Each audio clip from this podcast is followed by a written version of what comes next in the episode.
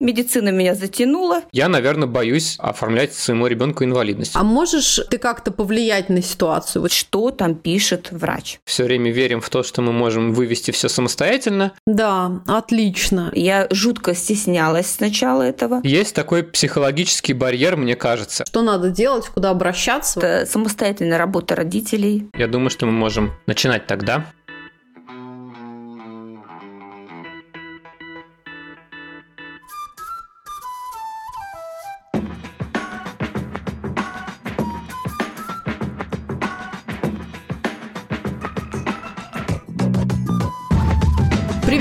Друзья! Меня зовут Катя, и это подкаст «Вася in Space». Подкаст о родительстве в непростых условиях. А меня зовут Миша, мы родители троих детей, старшая дочь Женя, младшая Тоня и у нашего среднего сына Василия расстройство аутистического спектра.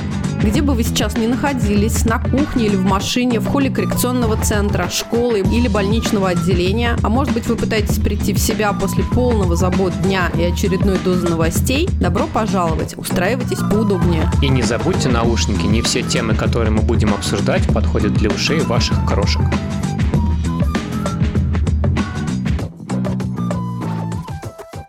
Вася и Space. Спасибо всем, кто в силу своих возможностей продолжает поддерживать нас на Patreon и Boosty. Для всех друзей нашего подкаста в России мы добавили ссылку на разовые чаевые. Ваша поддержка очень важна для нас. Все ссылки вы можете найти в описании выпуска в нашем Telegram и Instagram аккаунтах. А сегодня мы, друзья, будем беседовать с Юлией Казанцевой, медицинским адвокатом. Юля уже более 14 лет помогает пациентам в спорах с медицинскими организациями. Юля, привет! Мы очень рады тебе тебе. Да, всем привет, здравствуйте слушателям, тоже рада поучаствовать в вашей программе. Классно. Юль, ну, с самого начала мы обычно просим наших гостей просто вот немножко про себя рассказать и про свой профессиональный опыт, и, может быть, даже жизненные какие-то моменты важные. Мы хотим с тобой поближе познакомиться. Ну, давайте немножко, да, о себе. Я уже больше 24 лет помогаю людям, да, то есть в юридической специальности, 20 э, лет уже адвокат, и 14 лет из них по медицинским спорам. И у меня очень интересная история, потому что у меня мама доктор медицинских наук, угу. академик, но вот я почему-то в 16-17 лет решила пойти в юриспруденцию. Но все равно медицина меня затянула, и я пришла все-таки к медицинским делам. Да, настигла. Ну, плюс я тоже мама детей с ограниченными возможностями. Вот нам буквально старшему ребенку установили на прошлой неделе инвалидность, а младший просто у меня ребенок с УВЗ, и поэтому ну, у нас такая какая-то семейная, так скажем, традиция не очень хорошая. Поэтому я тоже близка к теме родительства детей с ограниченными возможностями круто. Мы как раз давно хотели поговорить с человеком, который будет, с одной стороны, иметь опыт и родительства, и будет при этом иметь большой опыт, ну, такой около юридический, потому что мы никогда не занимались оформлением инвалидности, или мы вот не рассматривали это до... Ну, видимо, все проходят какие-то стадии принятия ситуации и понимания своих возможностей и ресурсов, вот. И как раз сегодня вот мы хотели поговорить про вопрос установления инвалидности для ребенка, что это несет позитивного, что это несет негативного несет ли вообще, Почему мы решили поговорить про это? Потому что мы сейчас понимаем, на нашей стадии развития семьи, мы понимаем, что нам было бы неплохо получать, конечно, помощь от государства. Когда мы молодые, веселые, задорные, все время верим в то, что мы можем вывести все самостоятельно, но в какой-то момент понимаешь, что силы твои ограничены, и ты должен выбирать. Либо ты будешь загнанный, уставший и э, не сможешь лишний раз поиграть со своими детьми, или ты все-таки какую-то часть вот этого материальной поддержки делегируешь государству. И вот первый такой вопрос. Насколько рано можно или нужно оформлять инвалидность? Как это вообще начинается? Я знаю, что разным семьям в зависимости от диагноза врачи рекомендуют или специалисты другого профиля могут рекомендовать устанавливать инвалидность. Как вообще рано это может произойти? Как вот это происходит? Ну, вообще бы я, наверное, сказала, что это все индивидуально, да, все зависит от семейной ситуации. Угу. И у нас же несколько факторов вообще для того, чтобы назначили инвалидность. То есть наличие просто заболевания, оно ну, не дает оснований да, для того, чтобы назначить инвалидность. Там еще есть и другие факторы, ну, об этом чуть-чуть попозже я сейчас скажу. А вот отвечая на ваш вопрос, как рано можно оформить инвалидность. Здесь родители самостоятельно должны определить, нужны ли им действительно помощь государства, да, а, вот для того, чтобы поддерживать семью да, в той или иной ситуации, когда ребенок заболел. Я впервые стала мамой ребенка-инвалидом, когда у меня старшему сыну было 9 лет. И на тот период э, я находилась в декретном отпуске. Моему младшему э, сыну на тот период был один месяц. Угу. И я еще и к тому же мать-одиночка.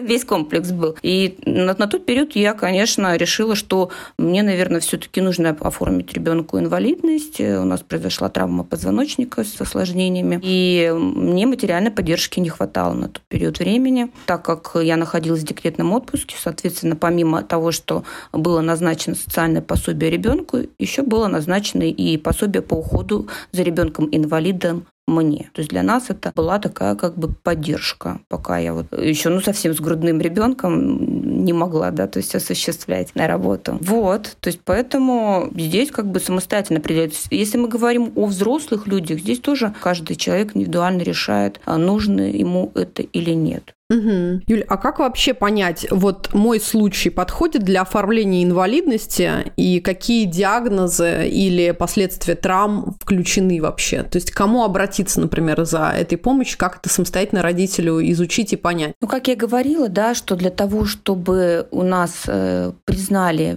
ребенка или взрослого инвалидом, у нас должно быть несколько факторов. Во-первых, это должны быть стойкие расстройства функции организма, да, то есть не просто диагноз быть, а действительно должны быть нарушения функций, которые у нас, опять же, определены законодательно. Второе, это должно быть ограничение жизнедеятельности, то есть когда человек в той или иной мере не может как-то себя обслуживать. Например, не может самостоятельно передвигаться, ориентироваться во времени в пространстве, а, контролировать свое поведение, угу. обучение или заниматься трудовой деятельностью, да, когда есть ограничения в связи с тем, что у тебя какое-то заболевание. Ну и кроме того, третье условие – это необходимость э, в мероприятиях реабилитации и абилитации. В многих случаях действительно необходимо либо какие-то получать ортопедические стельки, либо ботинки ортопедические, ну то есть различные вещи. Есть детки, которым необходимы памперсы, да, то есть это тоже можно включить в ВПР там, и, естественно, получать за счет государства. Мы будем там сейчас углубляться, хорошее, плохое государство нам выдает, но тем не менее. У меня, например, сейчас вот определяющим фактором для того, чтобы определить инвалидность ребенку, было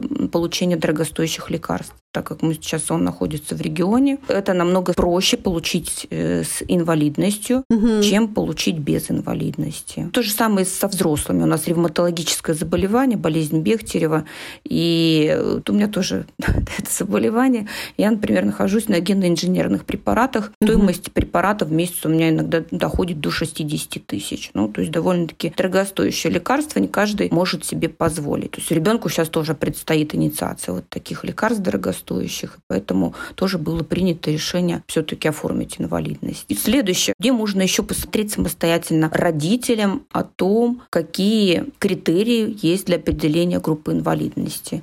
У нас есть э, приказ Министерства труда и социальной защиты номер 585Н, который как раз определяет степени выраженности стойких нарушений функций. Там они у нас в процентах да, варьируются от 0 до 100. И есть такие таблицы, приложения вот в этом приказе, где как раз указаны вот эти критерии. Например, вот возьмем тот же самый да, детский аутизм, мы посмотрим, и у нас есть вот эта количественная оценка степени выраженности функций для того, чтобы уже э, можно было да, определить инвалидность, то есть там вот перечислено, что, что должно быть у ребенка. Должен быть дефицит социальной коммуникации, социального взаимодействия. Должна быть э, фобия или эффективные методы защиты. Да? То есть там, в принципе, есть перечисления, э, которые уже самостоятельно родители посмотрев да, на этот приказ, могут приблизительно посмотреть, а есть ли они у ребенка, дотягивает или нет до инвалидности. И уже если родитель видит, что все-таки есть признаки уже наличия инвалидности, э, можно просить врача направить на МСЭ для того, чтобы уже медико-социальная экспертиза провела обследование и установила инвалидность. Что сейчас вот важно У нас с 1 июля 2022 вышли новые правила признания лица инвалидом. И раньше родители самостоятельно или взрослый мог обратиться на медико-социальную экспертизу с заявлением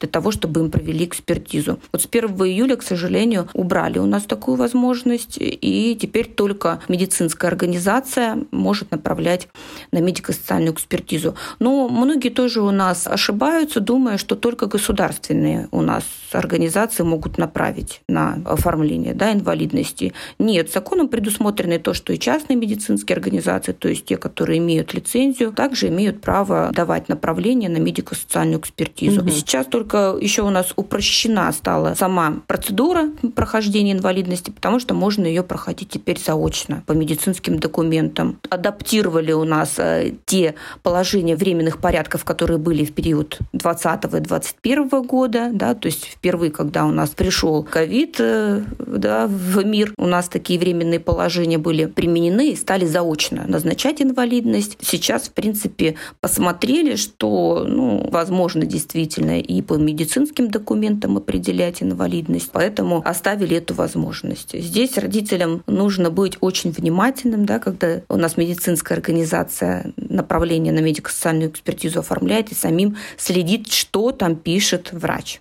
Окей, хорошо. Тогда мы вот про эту деталь попозже немножечко поговорим. У меня такой вопрос. Есть такой психологический барьер, мне кажется. Во всяком случае, я знаю, что у меня он есть. Я объективно понимаю, что мне нужна помощь. Я понимаю, что мои ресурсы не бесконечные, и было бы неплохо получить помощь от государства. И есть такой момент, что я, наверное, боюсь оформлять своему ребенку инвалидность. Я не могу заранее предсказать, насколько мой ребенок будет адаптирован в будущем, насколько ему понадобится помощь на работе, насколько ему понадобится помощь в быту и так далее. То есть я не уверен, какие есть вот негативные стороны оформления инвалидности, какие есть позитивные стороны, какие есть плюсы. Меня, например, пугает, что он не сможет пойти в общеобразовательную школу, в обычный класс, что к нему в школе, в обычном классе будет какое-то особое отношение, даже если он туда пойдет. В общем, а, можешь, Юль, немножечко вот про это еще поговорить? Оправдан ли мой страх того, что оформление инвалидности наложит какие-то ограничения на будущее моего ребенка?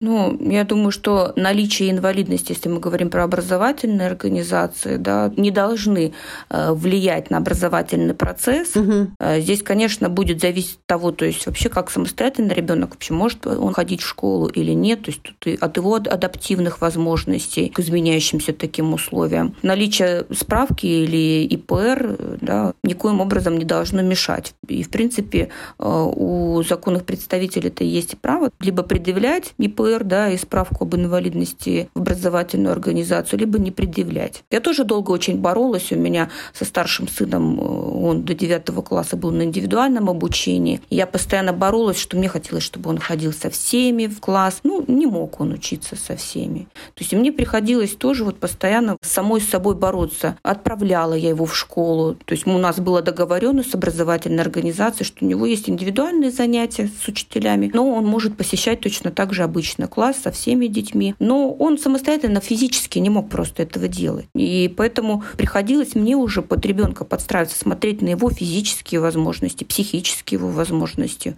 таким образом адаптироваться. Никакие палки в колеса образовательная организация нам не вставляла в этом плане. И наоборот, помогали да, адаптироваться. То есть первоначально у нас было домашнее обучение, направляли э, на дом учителей. Я понимала, что нам этого мало. Мы нанимали репетитора, репетитор к нам ходил ходил еще дополнительно. Потом мы решили, что ребенку все-таки нужно адаптироваться к школе. Он пошел у нас на индивидуальное обучение, ну, как я уже сказала, то есть мы его совмещали. Никто в школе этому не препятствовал. В принципе, в последующем инвалидность у ребенка была снята, и он ну, просто был ребенком с ограниченными возможностями. Ну вот мы до девятого класса сохраняли э, возможность. Десятый пошел он уже обычно, то есть мы нигде не предъявляли никакие э, справки ни о том, что он с ограниченными возможностями ребенок. И, в принципе, он ходил, занимался обычно со всеми детьми. В последующем, конечно, если мы говорим про трудоустройство, если да, уже когда у нас взрослый станет ребенок, здесь могут быть э, у нас определенные ограничения, но это не из-за того, что инвалид инвалидность у ребенка, ограничения по здоровью. Да, у нас есть перечень профессий, в которых есть, например, противопоказания. Точно так же, если мы говорим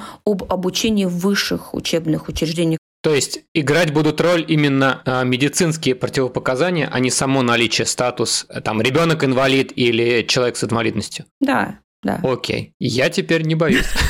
Хорошо.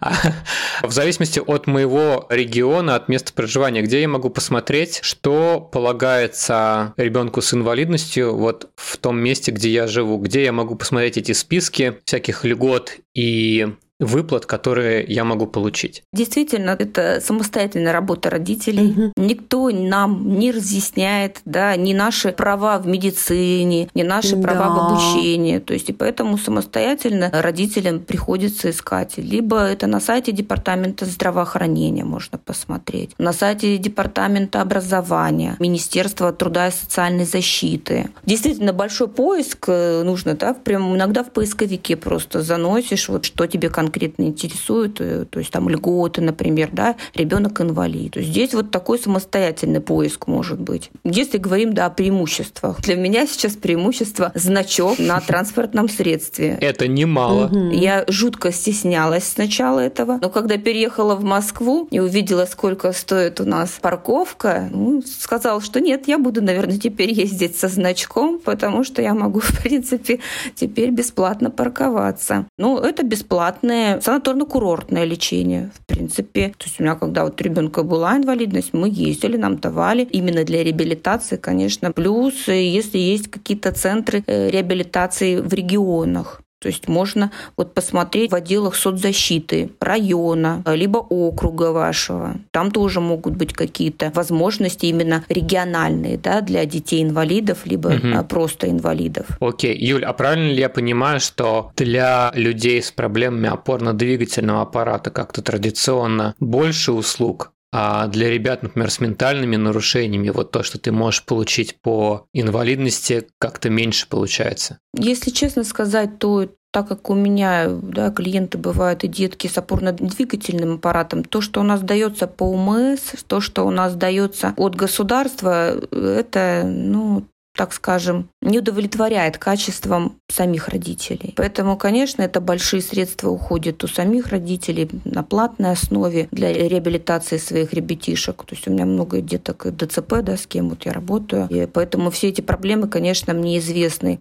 Угу. И известны, как они друг друга передают врачей, да, куда можно поехать полечиться. Таких деток, как, вот, как аутистов, конечно, меньше намного. Потому что, ну, не так давно начали, угу. во-первых, и эту проблему вообще озвучивать, да, и, ну, я имею в виду не так давно, то есть, ну, это не десятилетие, то есть это вот все-таки такая э, свежая проблема, можно сказать, и там лет 10, наверное, да, когда у нас начали вообще диагнозы эти ставить, э, потому что ранее у нас даже и не ставили да, по месту жительства диагнозов таких э, деткам. И, к сожалению, это так. Но можно, знаете, искать еще и благотворительные у нас есть различные такие угу. организации. Вот у, у меня, например, я тоже на обслуживание брала себе при церкви медицинский центр благотворительный. Там они оказывают помощь как раз вот таким деткам, деткам ДЦП бесплатно. Окей. Юль, а как вообще определяется, на какой срок устанавливается инвалидность, и может ли родитель как-то сократить это время или наоборот э, продлить, да, или договориться, что вот сразу дают инвалидность на более долгое время? И вот ты уже про это говорила, но еще раз хотела тебя спросить про то, что может ли родитель сам выбирать, показывает он справку об инвалидности или нет, и как-то вот это законом регулируется,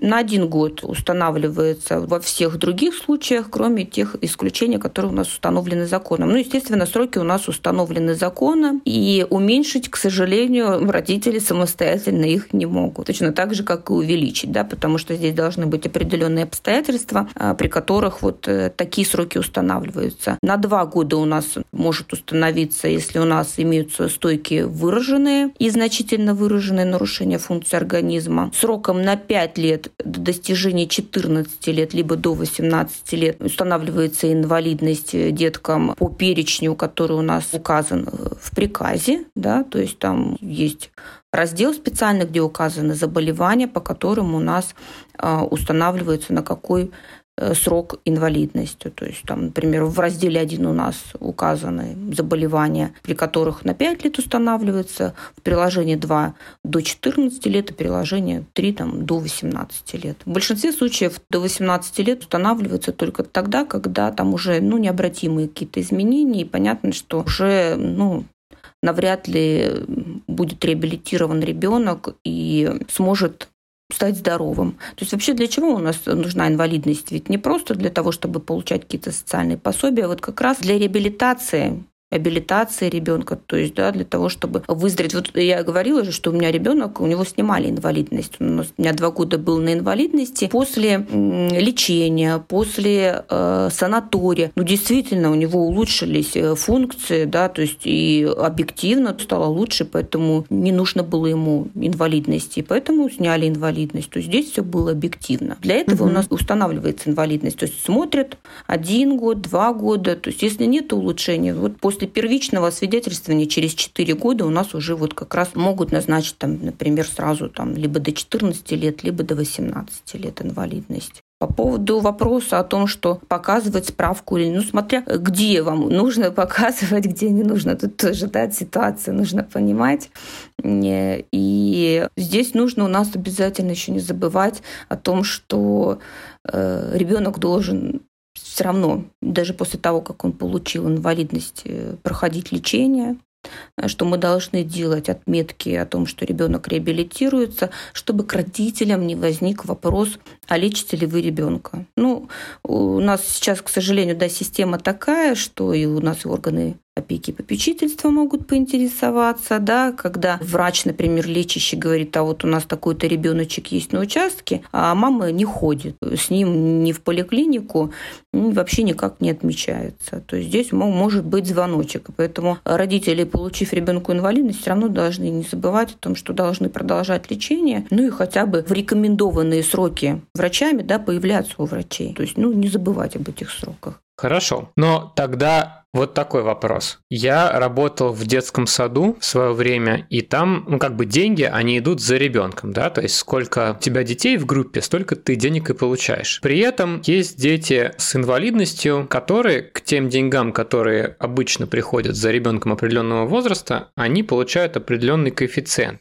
Ну, к примеру, в 2014 году, если у ребенка была инвалидность, он получал коэффициент удвоения. То есть, когда та сумма, которая полагается ребенку на обучение в образовательном учреждении, она удваивалась. Если у ребенка были нарушения опорно-двигательного аппарата, она увеличилась в три раза. То есть с точки зрения организации гораздо выгоднее оказывать какие-то специальные образовательные услуги, ну, ресурсов у них больше для оказания образовательных услуг, там, психологов, логопедов, дефектологов, ребенку с оформленной инвалидностью, чем ребенку, у которого просто есть справка ЦПМПК. Правильно ли я понимаю, что для родителя, который ищет дополнительных образовательных часов, индивидуальных занятий внутри обычной образовательной организации, ну то есть государственной образовательной организации, более выгодная ситуация, если он показывает свою справку об инвалидности, чем просто идет как ребенок со справкой от Центральной психолого-медико-педагогической комиссии? А вот здесь, знаете, здесь нужно еще уточнять, это же региональные вот эти все льготы, то есть э, это все зависит от региона. Угу. Потому что у меня как-то ребенок, например, находился в Новосибирске, и у нас было ОВЗ. В принципе, оплата шла та же самая, что и для ребенка-инвалида.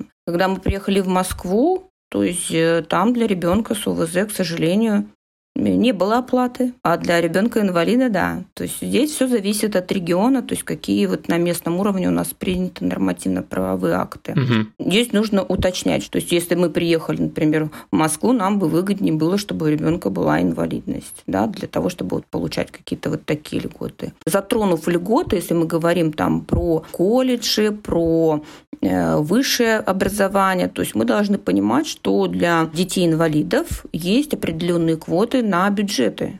Это всегда так было. Да? То есть на бюджетное, для того, чтобы получить бюджетное образование, они идут э, вне конкурса и, соответственно, могут э, получить бюджетное образование. Здесь тоже как бы есть такое преимущество. То есть для ребенка с ОВЗ, конечно, таких привилегий нет. Угу. В некоторых э, университетах, колледжах для детей-инвалидов, если даже он там на бюджет не попал, но идет платно обучаться, есть льготы по оплате например, 50%. Но это что же как бы, да, уже э, в копилочке для семьи. Здесь тоже нужно уточнять и смотреть. Я сейчас этим озабочена, тоже образованием, поэтому я вот сейчас это все сама узнавала, и это тоже плюс э, для семей с ребенком-инвалидом, когда можно вот этот бюджет хотя бы на образование уменьшить. Окей, круто. Хорошо. На, насколько я понял, что это скорее положительный ответ, мы хотели спросить про то, что насколько инвалидность увеличивает весомость слов родителя в переговорах с образовательным учреждением, дает ли какую-то переговорную силу в, кон- в конечном счете. И похоже, что да, потому что финансирование идет в том числе за этой розовой справкой, которую мы предъявляем. А здесь видите еще почему? Потому что ведь и образовательная организация потом, э, если она обучает инвалидов, там всякие привилегии, получает льготы по налогообложению, да, то есть для них, конечно, выгодно иметь. Ну и плюс у нас существует квота, да, то есть когда они обязаны определенную квоту, там 10% от числа принятых выделить для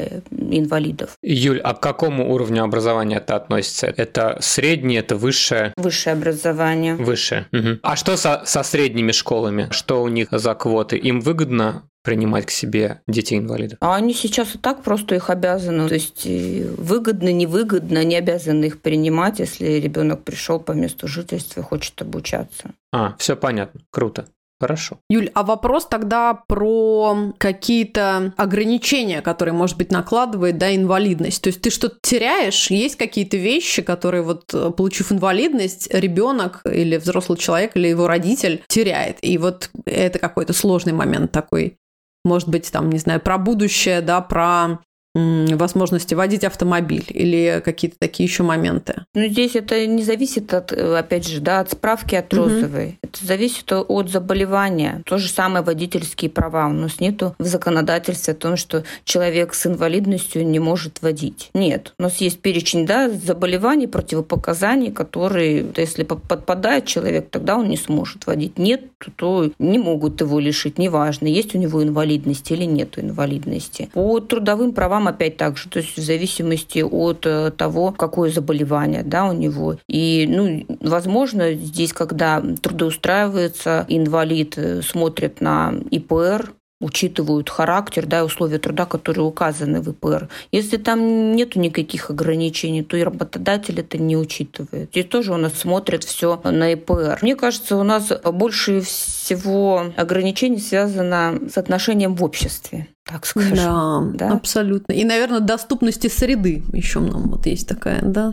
И доступность среды э, – это ужасно, потому что я сейчас да, сама иногда в передвижении, у меня есть проблемы, и поэтому я столкнулась с этой ситуацией, когда ты там не можешь угу. подняться по ступенькам, да, у тебя есть да, проблемы с этим. И у меня были клиенты тоже, ребята, там, вот, колясочники, да, которым невозможно вообще куда-то выехать из дома, потому что мало того, что ни пандуса нету, еще и наши автобусы, троллейбусы, да, то есть общественный транспорт, он не приспособен для лиц таким. У меня сейчас ученица есть, девушка-колясочница, такая умничка просто, такая целеустремленная. Но вот есть, да, ограничения, то есть мы вот встречались э, с моими выпускниками, мы выбирали специальное заведение, чтобы был нормальный доступ в заведение, чтобы она могла приехать. А можешь ты как-то повлиять на ситуацию? Вот человек с инвалидностью, если он понимает, что в доме его нет пандуса, да, что ближайшие остановки, улицы, тротуары не, как не приспособлены при движении. Что надо делать, куда обращаться вообще? Можешь ли ты как-то ну, отстаивать да, собственные права в том, что вот среда должна быть более доступна?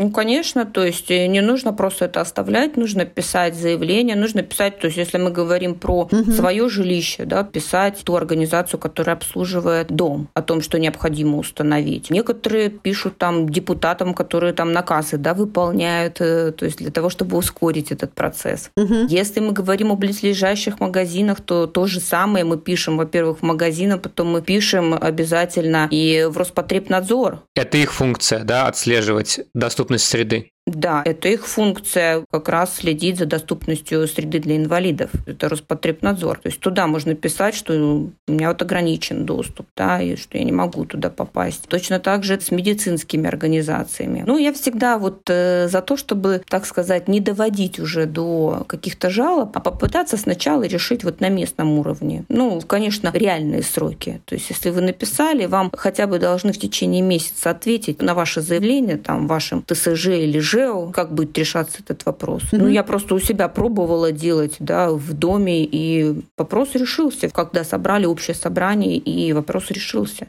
То есть действительно, когда у нас появляется бумага, я всегда говорю, что нам нужно все всегда с нашими бумажками подтверждать. Не просто ходить и просить. Точно так же мы, если говорим про поликлинику, да, если мы просто ходим, нам никто ничего не будет делать. А вот только вы пришли с бумажкой, сразу же вам все сделали. Мне буквально вот две недели назад мне нужно было получить выписку из медицинской документации. Прихожу к врачу, с врачом замечательное отношение. Ой, нет, мы не выписываем. Я говорю, хорошо. К заведующей столько вот прихожу, заявляю заявлением. Да-да-да, все мы вам выдадим. Ну, вот, э, Поэтому здесь все с бумагами нужно. И, знаете, еще хотела сказать, потому что мы говорим только про инвалидов, но э, иногда у нас и те э, мамы, папы, родители, да, детей, у которых нет инвалидности, но они с ограниченными возможностями, да, не знают о том, что тоже у них есть права. Точно так же есть права на получение лекарственных средств, если они входят в перечень заболеваний, а на то, что они имеют право получить санаторно-курортное лечение. Транслирую да, в массы, так скажем. И те, кто был подписан на мой блог, многие получили э, санаторно-курортное лечение. Такие льготы тоже существуют. И, к сожалению, я сейчас еще раз повторюсь, то, что родители самостоятельно должны искать эти выгоды для себя, для своих детей и добиваться их, потому что под лежачий камень вода не течет. То есть если вы даже знаете о том, что у вас есть это право, но вы не действуете, никто за вас вам на блюдечке это не принесет. Да, отлично. Юль, спасибо огромное. Я вот в завершение еще, наверное, хотела бы тебя попросить, чтобы ты просто вот нашим слушателям, да, наверное, родителям, которые, может быть, сейчас просто в начале своего пути такого, да, только сейчас они обдумывают про инвалидность или про какие-то моменты вот с особыми потребностями своих детей, что бы ты им пожелала в начале вот этого пути, как ты их поддержала, может быть, или какие-то важные вещи сказала, на которые им точно надо обратить внимание и действовать? Не бойтесь в том, что у вас вдруг ребенок станет инвалидом. Это не клеймо. На сегодняшний день мы, ну, все-таки, я надеюсь, шагаем в цивилизованное общество и вполне нормально можем общаться общаться с различными да, людьми. Если вы бываете в медицинских организациях, если вы только вот на начальном этапе оформления инвалидности, обращайте э, на то, что пишут врачи в медицинской документации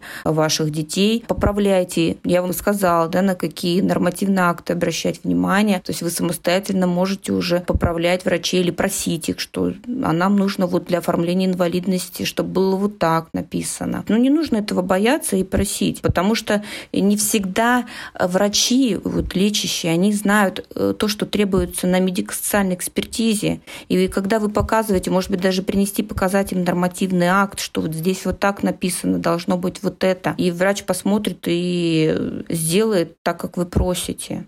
Поэтому не бояться смотреть, идти вперед. Пусть все будут здоровы. Спасибо. Вам спасибо большое за приглашение. Мне было очень приятно с вами пообщаться. Вы такие светлые, добрые. Правда? Круто. Круто. Юль, спасибо большое. А такая тревожная тема, и нам как раз нужны были какие-то спокойные, разумные слова успокоения и разъяснения от специалиста. Ура! Окей, друзья, и спасибо вам за то, что были с нами. Не забывайте, пожалуйста, подписываться на наш подкаст, поставьте нам звездочку или оставьте комментарий на вашей подкаст-платформе. Это важно и помогает нашему проекту расти. Мы будем выходить раз в две недели. Спасибо всем, кто продолжает поддерживать нас на Patreon. Для друзей нашего подкаста в России у нас есть аккаунт на Boosty и ссылка на разовые чаевые. Ваша поддержка очень важна для нас. Все ссылки вы можете найти в описании выпуска в нашем Телеграм и в Инстаграм аккаунтах. Пока! Ура!